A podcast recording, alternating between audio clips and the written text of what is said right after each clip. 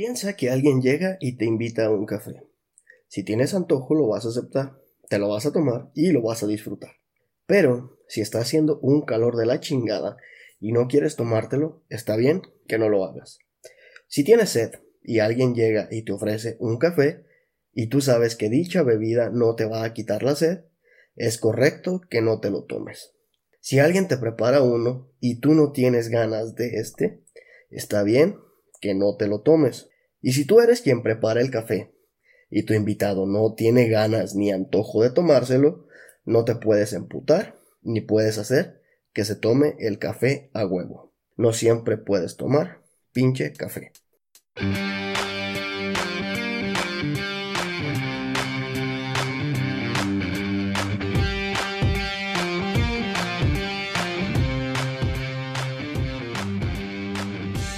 Imagina un podcast en el que puedas hablar de lo que piensas, de lo que sientes y de lo que quieras, donde puedas expresarte sin censura, sin ser juzgado ni criticado.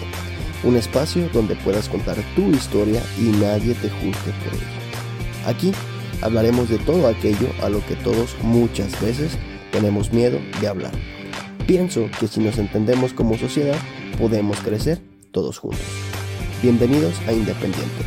Yo soy Pato y seré tu anfitrión.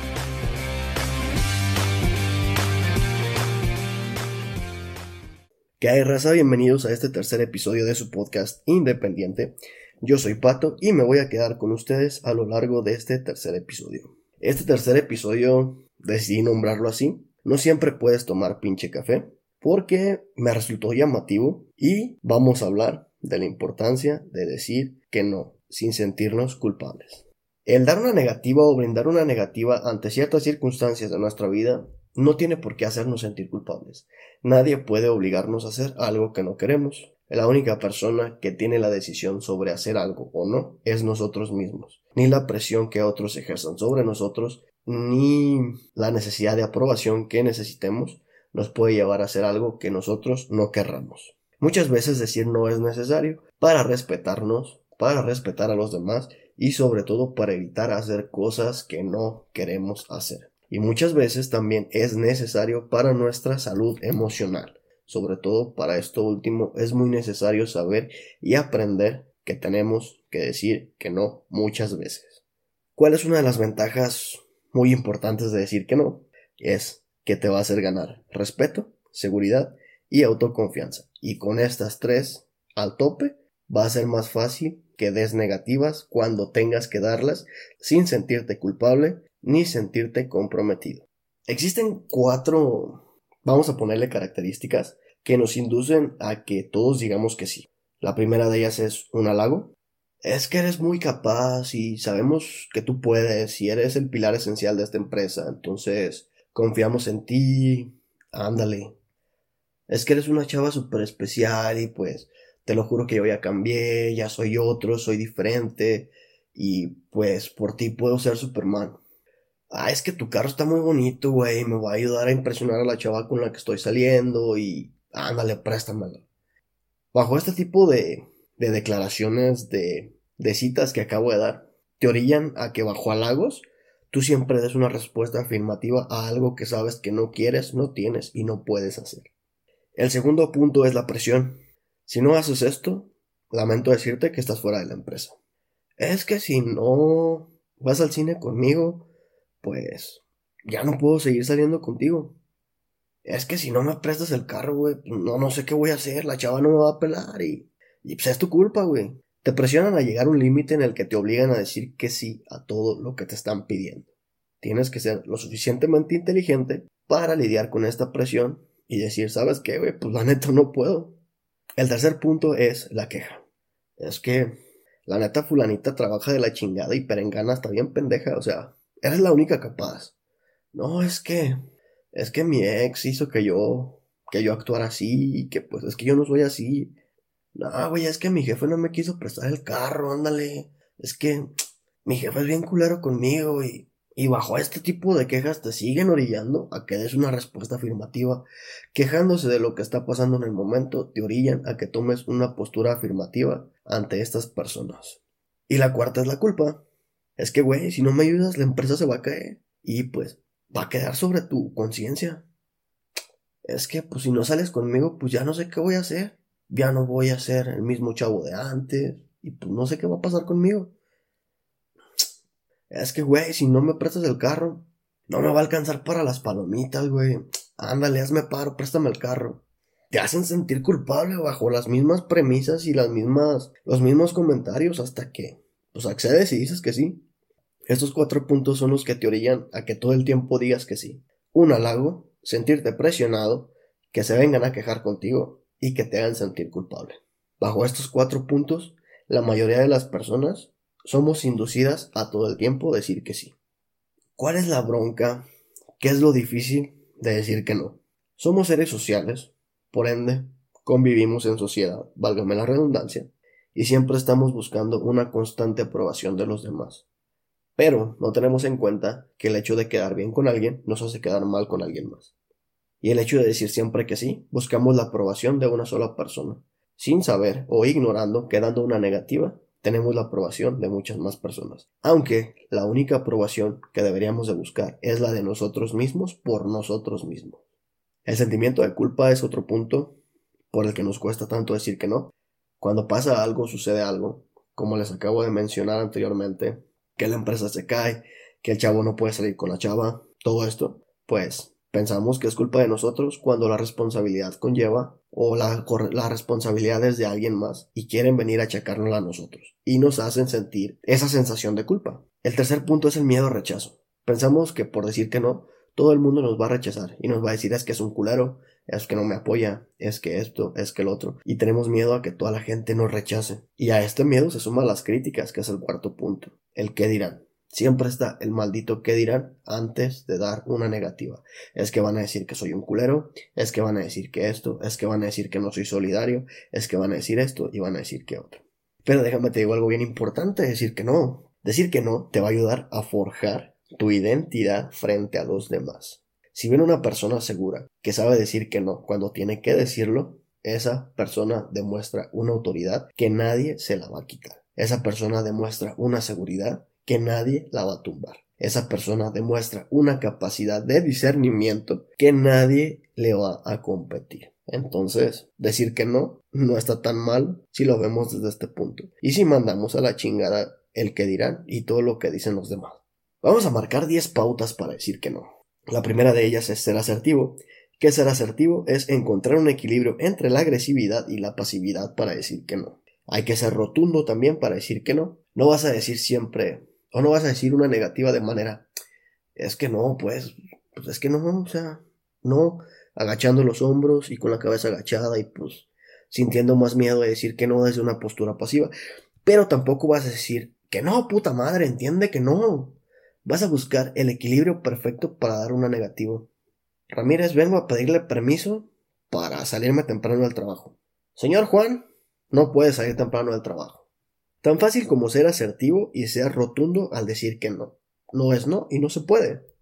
Hay que ser empático y no simpático. Breve diferencia, empatía es escuchar al otro y simpatía es responder al otro o ceder ante el otro. El sí muchas veces lo decimos por simpatía, por querer quedar bien, por querer buscar la aprobación. Entonces, muchas veces el sí lo decimos más por simpatía que por empatía. Y la empatía, por otro lado, te permite decir que no sin sentir culpa o compromiso a hacer algo después de dar una negativa. Sabes que no puedes, sabes que no está en tus manos y dices que no, por más empatía que sientas con la persona, pero esa empatía te lleva a ser realista de que no puedes, no se puede o no es correcto hacer lo que esta persona te está pidiendo. El tercer punto es aceptar que no puedes con todo.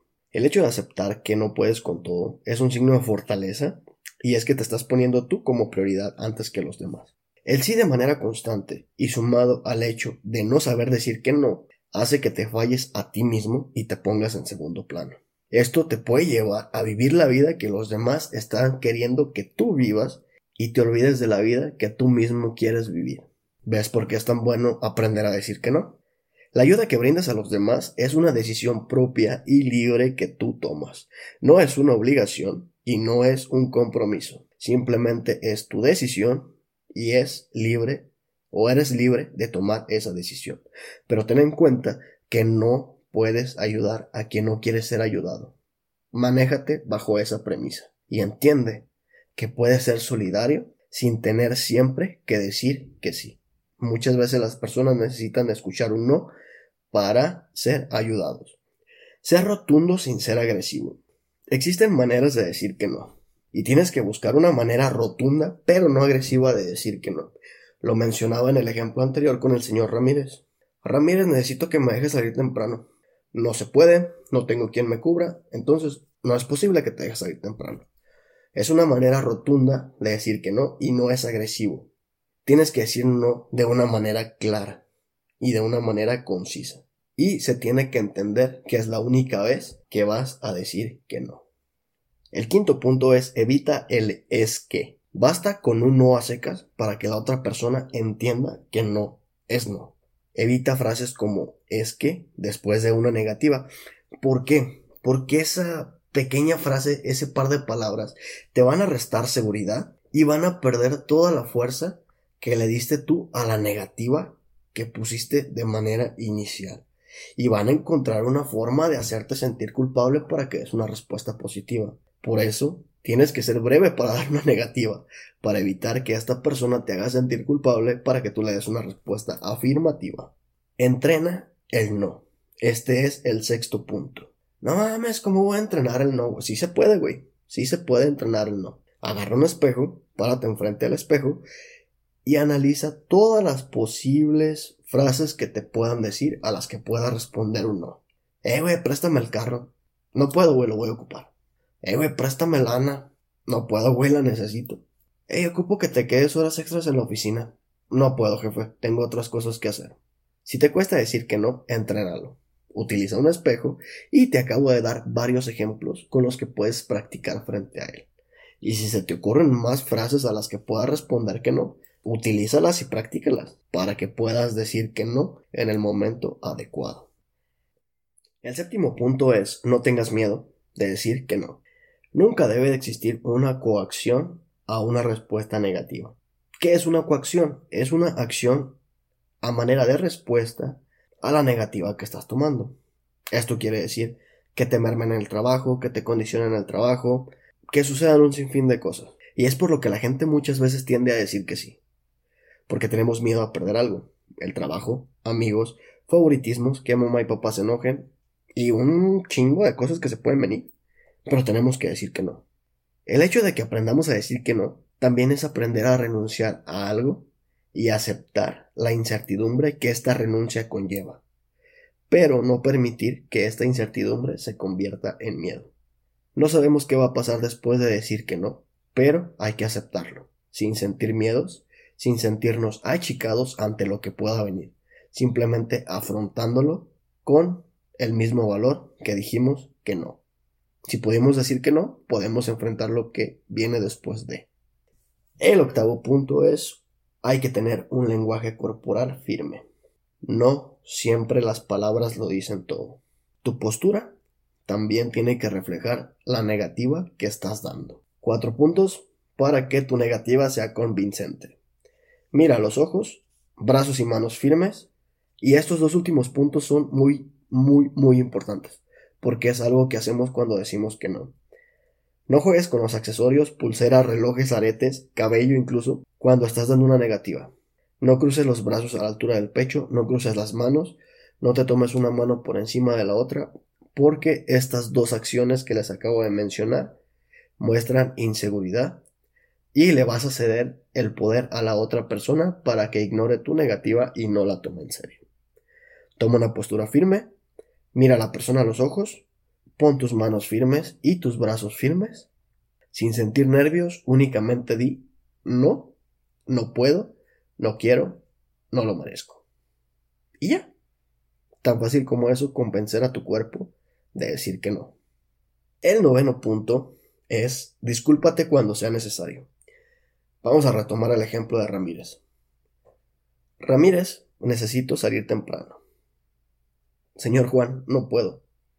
Por esta ocasión, discúlpeme, pero me es imposible dejarlo salir temprano por cuestiones ajenas a mí. Tan simple como eso. Evita que la disculpa sea desmesurada o exagerada. Pepe, préstame el carro. Y, es que no puedo. Fíjate que mi papá le acaba de cambiar el aceite y luego le falta gasolina y pues las llantas y pues es que yo también lo voy a ocupar, güey. Pues entiéndeme tú también a mí. No es necesario dar una una disculpa tan exagerada cuando no está en nuestras posibilidades decir que sí y cuando no queremos decir que sí. Lo siento, no acepto tu oferta. Perdóname, pero pues no me interesa seguir esto. Así de simple es una disculpa después de decir que no. Siempre, siempre, siempre, siempre procura un no cerrado. Este es el décimo punto. Procura decir que no de una manera cerrada. Si es difícil, si está cabrón decir que no la primera vez, imagínate estarle diciendo a alguien no de manera constante, una y otra vez. Por eso es necesario dar negativas cerradas y no dejar puertas abiertas. Que a veces dejar puertas abiertas es necesario cuando tienes interés en una relación, cuando puedes brindar alguna solución en el trabajo, pero tienes que investigar, cuando dices o crees oportuno decir, creo que no, de momento no se puede, no, pero me gustaría. Estos son tipos de, de, de maneras de dejar un no abierto, pero cuando es momento de decir que no, que ya no quieres, que ya no lo mereces, que ya no lo necesitas, debe ser firme y definitivo. No puede haber un pero, no puede haber un creo, y no puede haber un de momento. Simplemente es no y punto. Tiene que ser un no cerrado. Agradecemos a Tiendas Hoodies por el patrocinio de este episodio.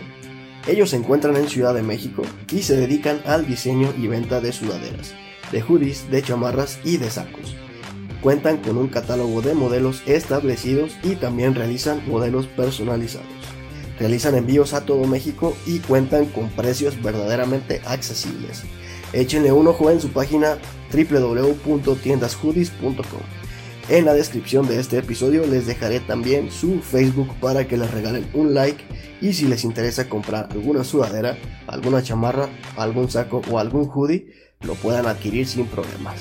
Tiendas Hoodie vistiéndote siempre de manera independiente. Después de este pequeño comercial, seguimos con el contenido del episodio. El hecho de que digas que no y ya hayas identificado alguno de los puntos anteriores y digas, ah, sí, a huevo, ya puedo decir que no y la chingada. No, te falta uno muy importante. El hecho de saber decir que no también es aceptar que a ti te digan que no. Aceptar las negativas que vienen contigo y no encabronarte, no emputarte porque te digan que no. Y entender que no es no. Así que si no aceptas la negativa, todavía no sabes decir que no. Y no puedes decir que eres un experto en decir que no. Y este es un proceso que a mí me costó mucho trabajar y apenas siento que estoy asimilando. Pero para poder decir que sabemos decir que no, también tenemos que aceptar que nos digan que no. El hecho de saber decir que no también reafirma tu propia personalidad, como ya lo dije, y mejora tu autoestima. ¿Por qué? porque te pones como prioridad, porque no permites que alguien decida sobre tu vida y porque tienes total control de tu vida, de lo que quieres y lo que no quieres dentro de ella. Así de importante es decir que no. Así también demuestras una personalidad fuerte y criterio. Presentas un criterio propio en el que decides que sí y que no quieres en tu vida, que sí y que no mereces en tu vida. Y caes a que decir que no es tan importante como saber decir que sí. Para cerrar este episodio les voy a dejar la siguiente cita de Adam Grant, que dice lo siguiente. Decir que no te libera para poder decir que sí cuando más importa. Les dejo esta pequeña cita para que entiendan la importancia de decir que no. Espero que hayan disfrutado este episodio y que empiecen a trabajar sus maneras de decir que no. Decir que no es tan importante como decir que sí, ya lo mencioné anteriormente, pero es necesario recalcarlo. Decir que no no te hace un culero, decir que no no te hace un hijo de la chingada, y decir que no es muy necesario la mayoría del tiempo. Para todo en la vida. Esta analogía del café yo la tomé de un, de un video que vi por ahí, pero en este video lo tomaban no como café, sino como ceviche, y hablaban de la capacidad de decisión sexual. Qué triste que tengan que utilizar la sexualidad para que nos hagan entender que no es no. Qué triste que tengamos que llegar a ese punto. no es no en cualquier circunstancia, no únicamente en lo sexual. Decir que no significa que no y punto. Aquí en China significa lo mismo. No quiere decir más al rato sí, después de un 6 vemos, ya a los meses vemos. Decir no es no. Si no lo quieres, da un no cerrado. Si lo quieres, da un no, da una explicación y déjalo abierto. Pero si en definitiva quieres decir que no, que ya estuvo, que no lo quieres, que no lo necesitas y que no lo mereces, únicamente di no, gracias. Así que no siempre puedes tomar pinche café. Gracias por quedarse conmigo a lo largo de este tercer episodio de su podcast independiente Recuerden seguirnos en redes sociales, en Instagram estamos como Indepodcast y en Facebook nos encuentras como Podcast Independiente. Recuerda que procuro subir ahí contenido que te suma, así como los links de todos los episodios. Regálame un like, regálame un follow en Instagram y nos vemos el siguiente episodio.